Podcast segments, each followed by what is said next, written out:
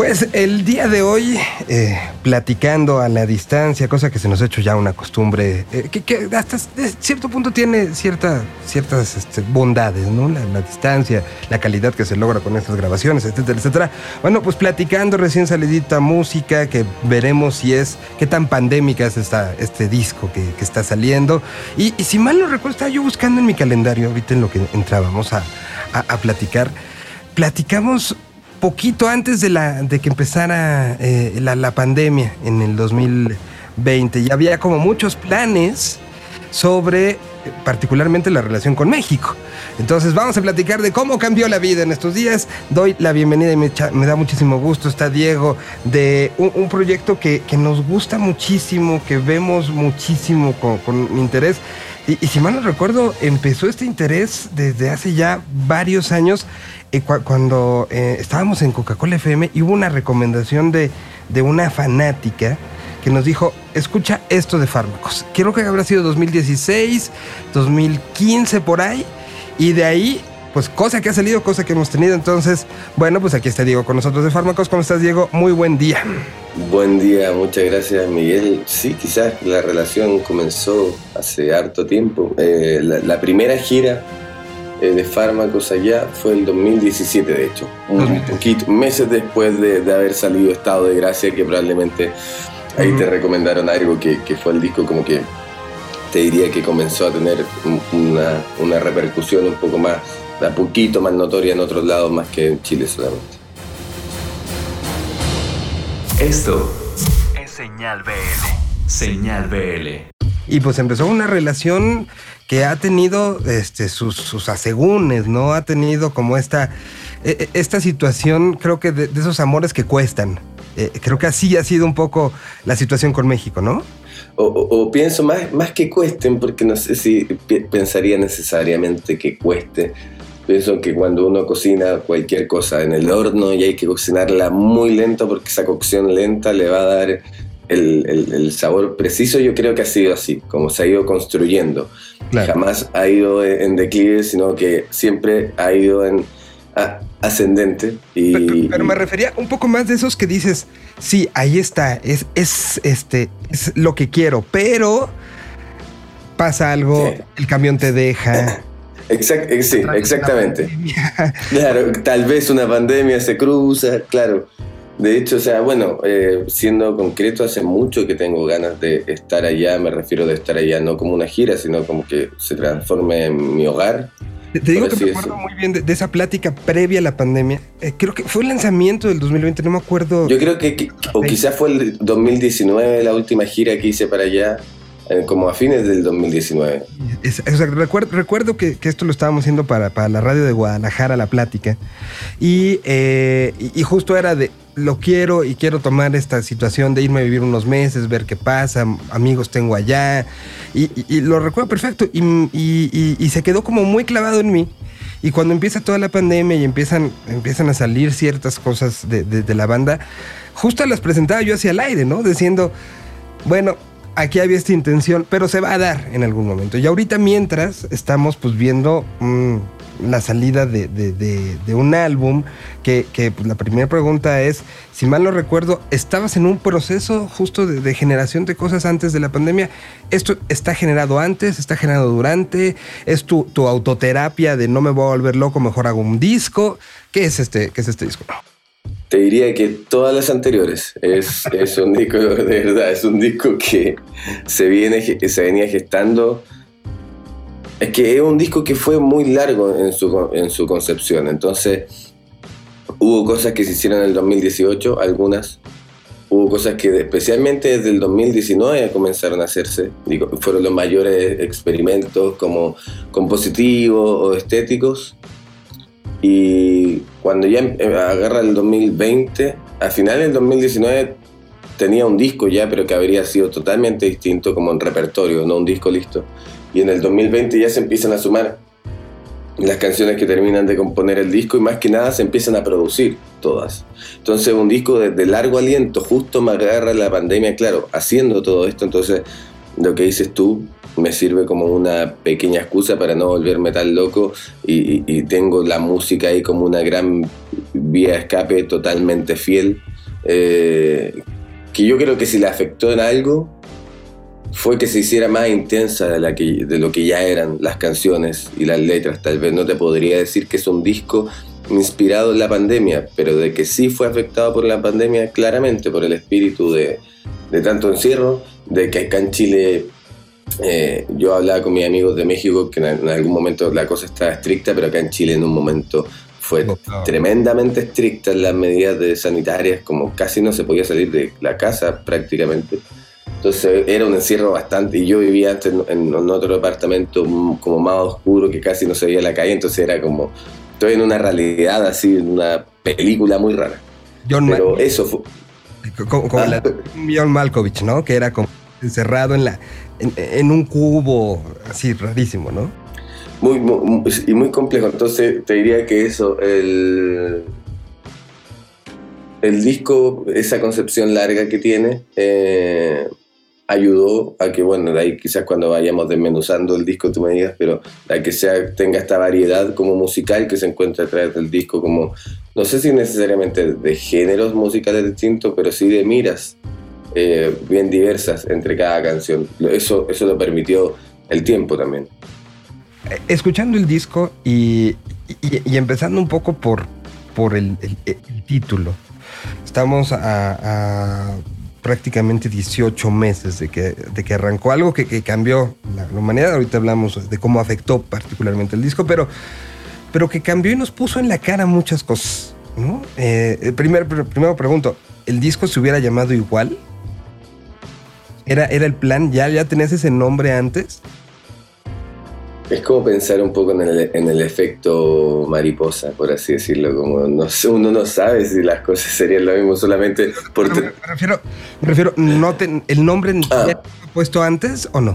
No, claramente no, soy, soy, soy medio bastante pésimo en eso, como que me suele, me suele costar eh, mucho trabajo encontrarle el nombre a las canciones y esta canción se me ocurrió eh, no sé, tres semanas de este nombre, se me ocurrió tres semanas antes de que saliera la canción y luego me quedó dando vueltas para que tuviera el nombre de un disco, en un momento no fue como se llama así la canción y el disco también, para variar, lo resolví muy poco antes de que estuviera listo el, nombre y decidir que se llamara Manual de una Pérdida.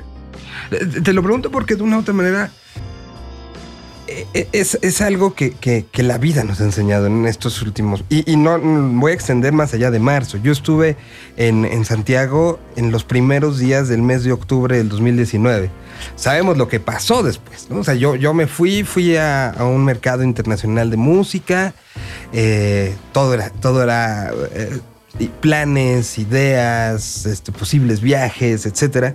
Y, y de repente pasó algo que, que, por un lado fue muy positivo socialmente, pero para la parte de música, desde, desde ese octubre se acabó todo. Cuando parecía que empezaba a haber calma y empezaba a haber este, visos de normalización de ciertas cosas, aparece una pandemia. Entonces, las pérdidas desde el punto de vista de un creador, de un músico, de alguien que se la vive en la carretera, de alguien que vive en este contacto con la gente, pues empezó esto desde octubre y han sido pérdida tras pérdida, plan tras plan. Entonces, cuando veo el nombre, pues evidentemente no nada más me viene a la cabeza las pérdidas y el cómo nos hemos afrontado nosotros mismos y lo que hemos perdido de amistades, seres queridos, pero también libertad, también el, cosas que veíamos como dadas por hecho, ir a un bar eh, un miércoles en la noche o ir al cine pues todos esos han sido pérdidas. Pero si le sumamos las pérdidas que han tenido los creadores en un lugar como Chile, en esta, en esta situación desde octubre del 2019, ha sido en serio un manual de muchos tomos, ¿no? No, había asociado todo eso, pero hablando de pérdidas, sí, o sea, entrar un poco al, tema de lo que significa ser artista o, músico en, Chile, pre, previo a eso ya previo a eso, como que de afuera tenemos la, no, sé, si la suerte, es la consecuencia de que la música chilena siempre es muy bien vista, sea de género, tipo que sea. Eh, sé que realizamos acá muy buena música, el por qué no, no sé, no, no, no, no me compete, pero sí escucho del género que sea, estilos que me gusten o no, pero sé que salen cosas muy buenas siempre. Pero contrariamente, vivir en Chile para un artista siempre, antes del, del 18 de octubre, ha sido eh, tremendamente eh, complejo. Eh, creo que es un país demasiado ingrato con sus propios artistas, tanto, tanto a veces en cosas como desde la gente, como en que cuando no te conocen, no sé, funciona muy extraño, ¿no? Es, terrible como que tener que marcar las, los ¿cómo decirlo? Los errores de mi país. No sé si quiero estar en ese lugar necesariamente, pero hay como una mala onda a veces que es súper difícil de, una, cuando eres muy desconocido y estás agarrando como cierta popularidad, por así decirlo, y la gente que no te conoce, como siempre su pregunta es, ¿y este quién es? Como uno lo ve en las redes sociales todo el tiempo. Me pasó hace poco en una publicación que salí en un diario como de circulación un poco más masiva, al, si bien fármacos se conoce acá dentro de cierto espectro, pero salí y veía los comentarios así en el Instagram de, ese periódico y como que veía mucho que decía, ¿y este quién es? ¿Quién es? Y como, ¿en serio? ¿Qué te importa? O sea, como tírame buena onda o por último no me tirís mala onda si no me voy a tirar, porque ni siquiera se habían dado el tiempo a escuchar la música. Eso, el mismo gobierno, cosas así, hace que siempre la radio, no sé, todo sea un camino muy, muy, muy cerrado para uno. Entonces, luego el 18 de octubre eh, que viene el estallido, que si bien es algo que viene a cambiar gran parte de, la injusticia de un país eh, y muchísimas cosas que no alcanzaríamos a hablar acá, trae como consecuencia, claro, que por mucho tiempo se cierran lugares. Eh, por ejemplo, esa última gira que hice a México en el 2019, que fue a finales de noviembre, comienzo de diciembre, un mes y medio después del estallido, fue muy difícil de anunciar y de hecho no, fue una buena gira, eh, pese a que era México, porque no la podíamos anunciar con bombo y platillo porque era como yo estoy subiendo a mi Instagram que me voy de gira y me voy súper feliz mientras a mi país está siendo mutilado por la policía. Entonces era, era, era algo muy complicado de hacer. Y, para resumirte un poco la vuelta, perdón si me alargué, tú, tú me vas controlando. Para eso estamos y, es parte como de lo que buscamos hacer en este, en este espacio. hablar y hablar sin la presión de, tiempo, sin la presión de, estas cosas, ¿no? Em, para cerrar, me imagino que tú conociste o te, sonó si estuviste acá en Santiago, que, cool que estuviste acá en Santiago. Em, no sé si te mencionaron Plaza Italia, la que luego se llamó Plaza Dignidad. Bueno, fue el lugar donde ocurrió todo. Uno de los lugares donde tienen para cuando alguien vaya, me parece que sí, sí, con todo lo que, lo que sucedió, sigue sobreviviendo. Uno de los lugares donde hacen los mejores sándwiches de todo Santiago. ah, parece que sí, también puede ser, que puede ser la fuente. Este. La fuente alemana, dicen, sí, sí. Es que yo, yo, yo vivo acá mismo, en ese lugar, entonces imagínate del estrés que venía una situación estresante de vivir acá realmente acá mismo, al, a metros de mi casa se quemó una iglesia o a metros de mi casa policías dejaron sin ojos a muchas personas. Entonces, vivir acá... Eh, en el epicentro real, real, yo eh, te digo que la puerta de mi casa era el epicentro, no a tres cuadras, sino que la puerta de mi casa, em, eso, post, después, sumado a la pandemia, fue como algo quedó en obviamente, que lo voy a mirar yo creo con el tiempo y con la distancia, pero fueron tiempos muy complejos en que si, si yo me pongo a desmenuzar por qué tardó tanto el disco en hacerse, porque no fue que comenzara al tiro después de que eh, terminara Estado de Gracia, sino que me tardé un tiempo en comenzar, te diría que el 2018 comencé, fueron muchas, y si siguiera así historias, fueron muchas dificultades que se cruzaron entre medio que hicieron que este disco se tardara en su realización, pero que a la vez si tuvo que ser de esta forma y obtuve este resultado, me da lo mismo que haya tardado tanto ya a esta altura, porque así fue el proceso y así fue lo que culminó y estoy muy orgulloso de, lo que es el disco. Eh, eh, el disco es eh, sumamente emocionante porque tiene muchas emociones. y, es, sumamente, veo un, crecimiento, veo una maduración, veo un cambio, veo, veo un, también como, como aventarte a, diferentes, eh, este, a, diferentes canales que, que, a lo mejor no te habías aventado en otros momentos, como ciertas texturas, ciertos ritmos, ciertos... O sea, como que fue un... Siento y ahora lo entiendo, que fue un disco de mucha exploración y de mucha auto... autocomplacencia. Es caprichoso. sí. Eh, creo que hay varios momentos de... Mm, este disco lo co-produje con Cristian Heine, eh, no, productor asociado a nombres como Jepe, Javier Amena, Camila Moreno y un largo etcétera. Tengo la suerte de que sea mi amigo y trabajamos demasiado en este disco. Y lo hicimos entre los dos. En un momento él iba a ser solamente el productor. En ese momento, cuando él estaba siendo solamente el productor, primera vez que yo confiaba eso en alguien también, eh, a diferencia de los otros discos. Eh, salieron experimentos, comillas, experimentos como Nuestro Infierno, por ejemplo, que es una canción que a mí no se me habría ocurrido eh, y que tiene una cosa súper crooner. Y, cuando la estábamos haciendo pensamos como en, México, en esa literalidad, como la emoción, eh, de la emoción muy intensa en la música, como cuando uno escucha, guardando las proporciones obviamente, pero cuando uno escucha a Juan Gabriel o José José, como ese dramatismo, decíamos, ¿y cómo lo llevamos acá un terreno obviamente más alternativo y todo? Y bueno, pasaron esos experimentos, después con Cristian decidimos que los dos íbamos a producir el disco por, por diversas aristas y, y, y, porque no perdiera quizás la identidad que venía trayendo ya Fármaco antes, como que yo, que él solo no tomara las, decisiones, sino que ambos. Y hay caprichos como desde eso, que Nuestro Infierno, que es una canción que en un momento me generaba pudor, ahora me encanta porque encuentro que fue hacia un lugar que realmente yo no hubiera llegado solo. Es como si a ti te, yo te dijera a ti, Miguel, ponte eh, un abrigo rosado. Y al principio es como, no, no voy a poner eso, me hace ver mal. Y de repente ves que el abrigo rosado, oye, parece que. Parece, que está, parece que va. Y después vas viendo y te vuelves a poner ese abrigo rosado y decís, ya ni, ni, me la pienso cuando me lo pongo, sino que me funciona. Eso me pasó un poco a nivel muy burdo, como con, con transitar por distintas situaciones. Y hay caprichos también como, si escuchaste, eh, hay tracks eh, instrumentales, especialmente hay un track ambiental que se llama Despertar en Ciudad de México, eh, que para mí era una deuda. Ajá. Tenía José una pregunta sobre eso. Es, eh, al final he estado en Santiago y, tiene sus sonidos particulares, pero la locura de esta ciudad, la, la cantidad de cosas que uno escucha, creo que lo trasladaste muy bien sonoramente, porque aquí entre el camión, el avión, el de los tamales, el eh, este. Ese autito que pasa. Lavadora. ¿Cómo se llama ese? Eh, bueno, originalmente viene, el concepto se llamaba ropavejero. Era el, ahora es el compro usado, porque ya no nada más es ropa.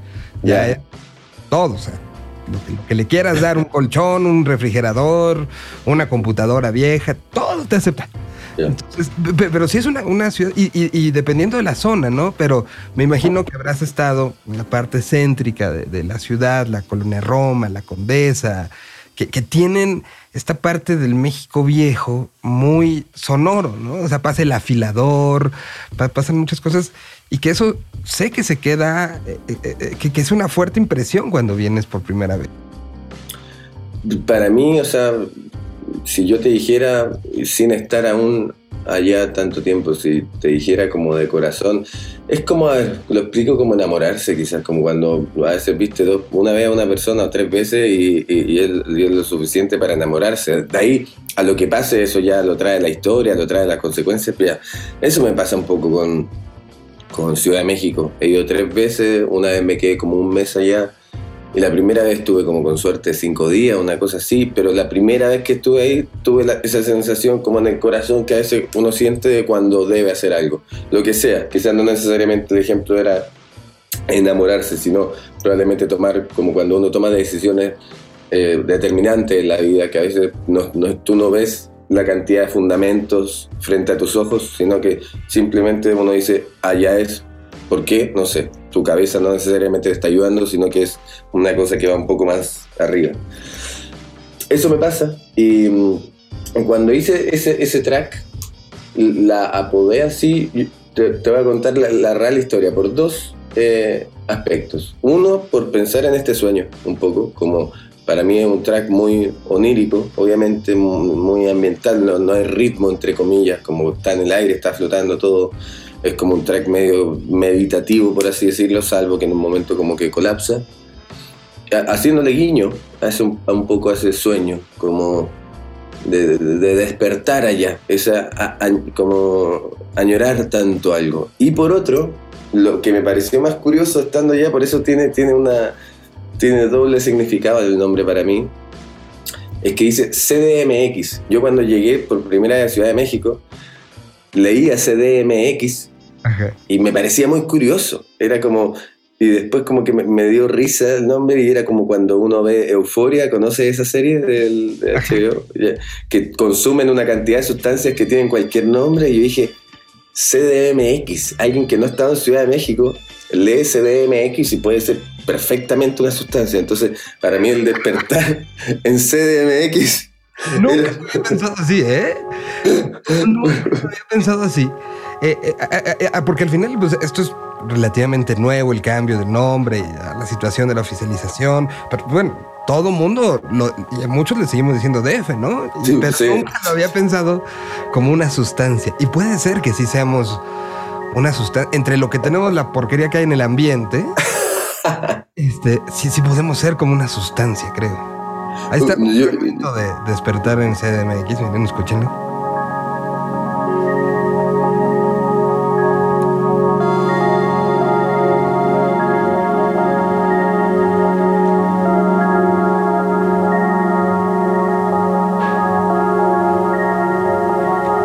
Yo, yo la verdad cuando lo escuché por primera vez sentí un, un halago y un cariño hacia esta ciudad. Qué lindo que se haya entendido. Creo que nos estás idealizando demasiado. Vente a vivir dos meses y vas a ver que, que no se escuchan eh, eh, coros celestiales. se escuchan otras cosas, pero. Pero, es, bien padre como, como dices, ¿no? Al final una ciudad te marca.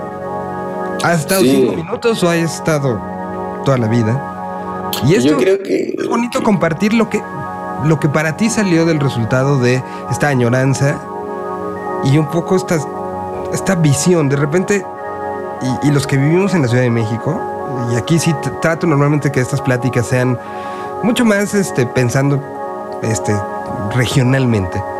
Pero como habitante y como que nací en esta Ciudad de México, de repente nos somos y tendemos mucho a ¿y cómo está la ciudad? Y siempre a quejarnos. Y por eso quise tomar como este espacio porque es muy halagador que dentro del caos así se nos percibe. Y así se percibe esta ciudad, que es caótica, que es peligrosa, pero que también es amable, divertida. Yo me quedo con eso, es que claro, yo creo que siempre uno se puede quejar todo el tiempo de su propio país, somos, somos latinoamericanos, como tenemos que comenzar primero desde ahí, no, no somos, somos países del tercer mundo siempre, aunque no lo queramos. Y, mm, y hay un montón de defectos. Lo que me pasa a mí quizás, claro, uno en la situación de, comillas, inmigrante, que es lo que espero que me suceda pronto, ser un inmigrante en México, eh, todo nuevo por un tiempo para uno. Y siento que allá lo que tienen ustedes, que quizás quizás no se dan cuenta porque es su propio país, pero ustedes tienen una energía muy particular y buena onda todo el tiempo Obviamente que uno se encuentra con mala, mala onda siempre en cualquier lugar del mundo, pero hablo como del, denominador común en la calle, en la tienda, en el Oxxo, lo que sea. Em, la gente siempre ha sido muy buena onda, siento yo, como siempre como, en cómo te saluda, en cómo te habla, en cualquier... Y eso ha sido casi medio terapéutico para mí las veces que he estado allá. Como más allá, te hablo más allá obviamente de los shows, que es como la gente reacciona a mi música, que no me ha pasado en ningún lugar como me pasa allá.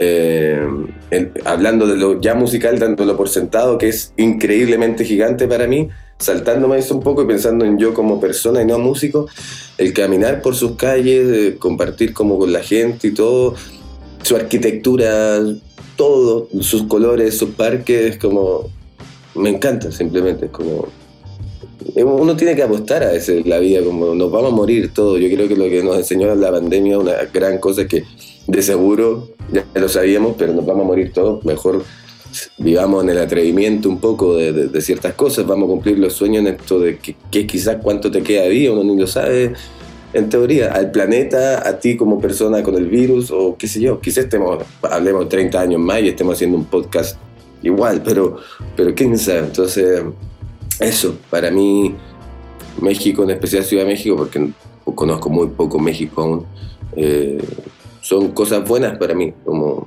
y, sé que también uno no puede idealizar de que te deba gustar todo el lugar, es como pensar lo mismo de una, de una persona, no sé.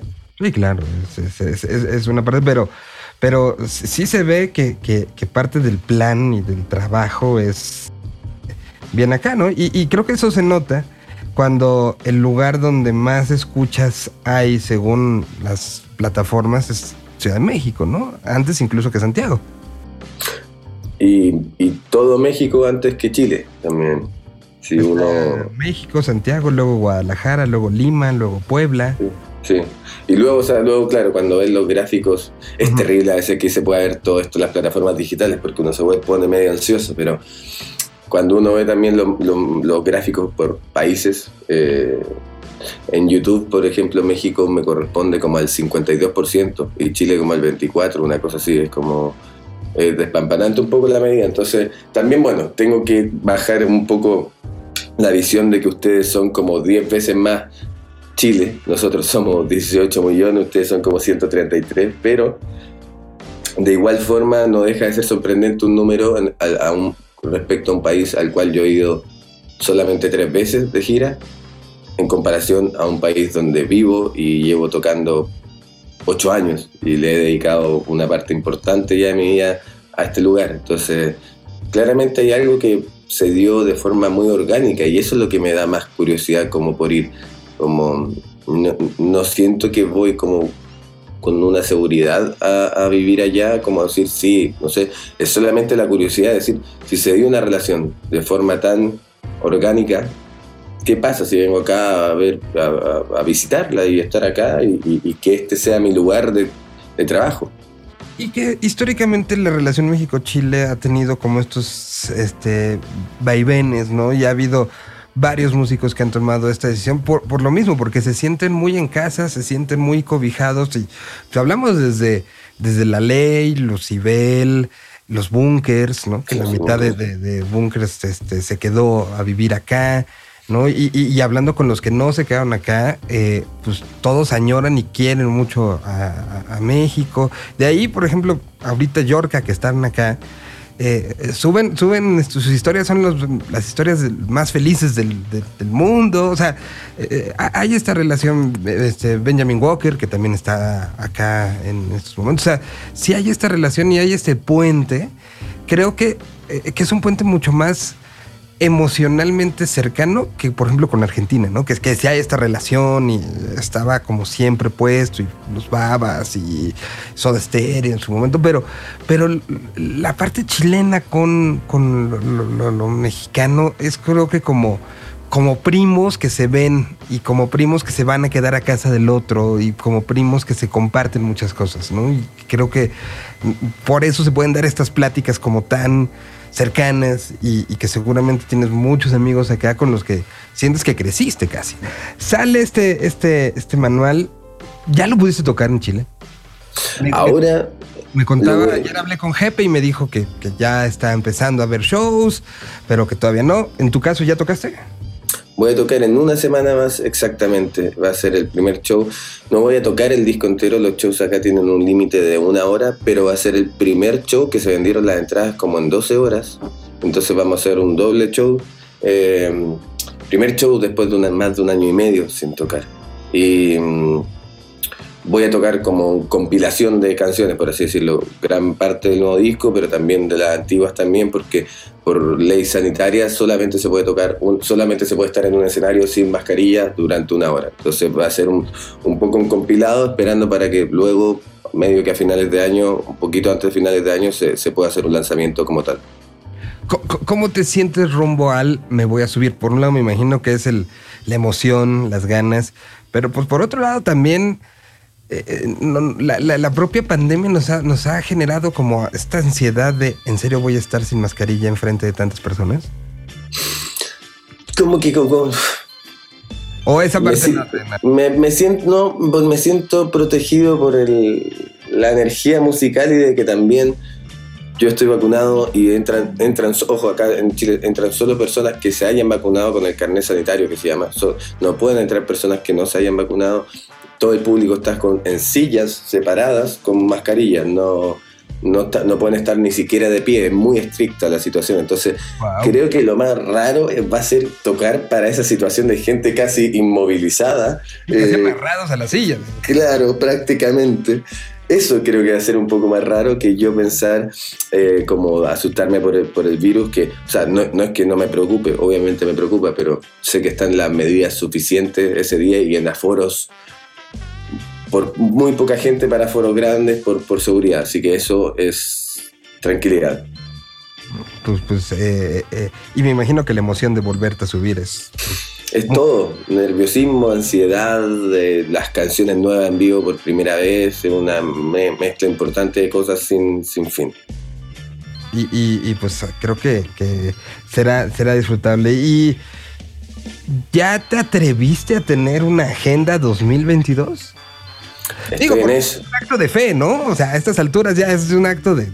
Hay en la basura una 2020, seguro hay una 2021. Entonces, entonces pues ya tener una 2022 es, es como decirle a la vida: Sí, confío en ti, ¿no? O sea, ¿ya la tienes? Se está escribiendo, se está escribiendo ese, ese, ese decreto. O sea, para mí el 2022 en México, eh, principalmente. De estar instalado ya. Yo, si todo sale bien, a finales de este año debería estar centrado allá en, en- en Ciudad de, de México. Y 2022 para mí son los planes allá. Claramente son cosas que estoy trabajando desde ahora acá que implican muchísimos factores para que se puedan realizar, pero al menos el título del- de, ese- de esa agenda dice México y ahora empieza el desglose durante estos meses de cómo va a ser esa agenda esa agenda 2022. O sea, para ti esa agenda debe incluir un mapa del metro de la Ciudad de México. Comenzando por ahí, comenzando. Pues yo espero que eh, pues 2022, si se puede antes, antes podamos retomar esta, esta plática. Pero, pero si se puede, si no se puede, que en 2022 sea aquí, presencial, que nos encontremos, que platiquemos y que, veamos de, este siguiente paso, porque me imagino que, después de lo, que fue el proceso de este disco, habrá notas de voz, hojitas, hojotas, archivos en tu computadora, pensando ya en una nueva tanda de canciones. Sí, estoy, o sea, me estoy dando un pequeño break, no vacaciones, porque no, no, no- no he podido parar en ningún momento, pero ya estoy al menos con la intención de ver hacia dónde va el nuevo asunto. También me quedaron muchas canciones que quisiera trabajar, como hay hartas canciones, primer disco que quedan canciones que yo dije, uh, si la hubiera seguido trabajando, bueno, el disco no hubiera terminado nunca, pero que están ahí. Y quiero darme un tiempo de exploración porque mi, meta también es que no pase tanto tiempo, obviamente, ¿no? entre disco y disco.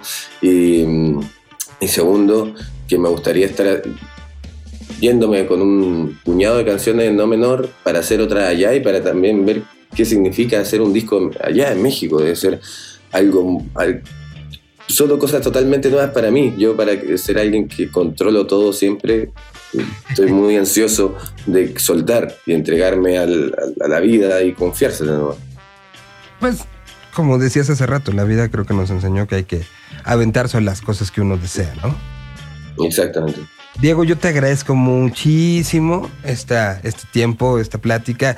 Tengo, tengo una teoría de que una de las cosas buenas que nos ha dejado la pandemia es que ciertas pláticas, al, al estar cada quien desde su casa, se convierten en mucho más abiertas a- al asunto de voy a una cabina y ya sabes, como todo ese proceso de voy de visitante a un lugar ajeno, un lugar frío, un lugar... Por más que la plática se pueda hacer, pues no es lo mismo que estar tú en tu casa, yo en la mía. Y, y bueno, agradezco que hoy se haya abierto justamente esto y que se haya podido platicar de esta manera. En serio, muy agradecido.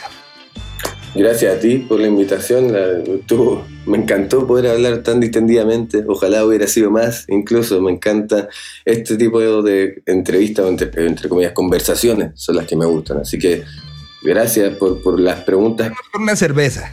Eso, o un mezcalito también. Mira, es, es viernes en la mañana y ya se me antojó. Cool. Muchas gracias, Diego. Te mando un abrazote. Y aquí estuvo, está ya el disco completito en todas las plataformas. Es fármacos, las redes sociales, ¿dónde, y, ¿dónde te pueden seguir? ¿Y cuál es tu favorita, la que más usas? Uf, me he dado cuenta que hay dos favoritas por distintas cosas. Eh, bueno, Instagram porque es como la más utilizada, entre comillas, que es arroba ffármacos, fármacos con dos F. Y sabes qué, Facebook se ocupa mucho en México, mucho más que en Chile. Cuando subo algo a, Facebook, subo, no sé, show en Chile. ¿Y cuándo vienes a México? ¿Y cuándo vienes a México? ¿Y cuándo vienes a México? Es como- y por eso lo ocupo mucho, porque siento que el contacto es mucho más noble con, con México en, en Facebook también. Twitter igual, pero te diría que eh, Instagram por su masividad y Es como ya para quejarse o para encontrar algo rápido, ¿no? sí, sí, sí, sí. Twitter sirve ahí como poner unas cosas, pero está todo el día la gente hablando cosas y no a mí ya no me gusta ni siquiera leer el, el timeline mucho. Yo Tampoco soy como mucho ya. ¿Y TikTok? TikTok tengo, estoy medio lento, quizás ya estoy más anciano que para la gente de, de 19 años, 18 años que hace eso, pero estoy tratando ahí de a poco eh, agarrarle la onda y, y también, arroba, o sea, perdón, fármacos con dos F, lo mismo, todas las plataformas. Diego, te mando un abrazo. Muchísimas gracias por esta plática. Gracias, Miguel. Aquí estuvo Fármacos en Señal BL. Un idioma. Una señal. Señal BL. BL.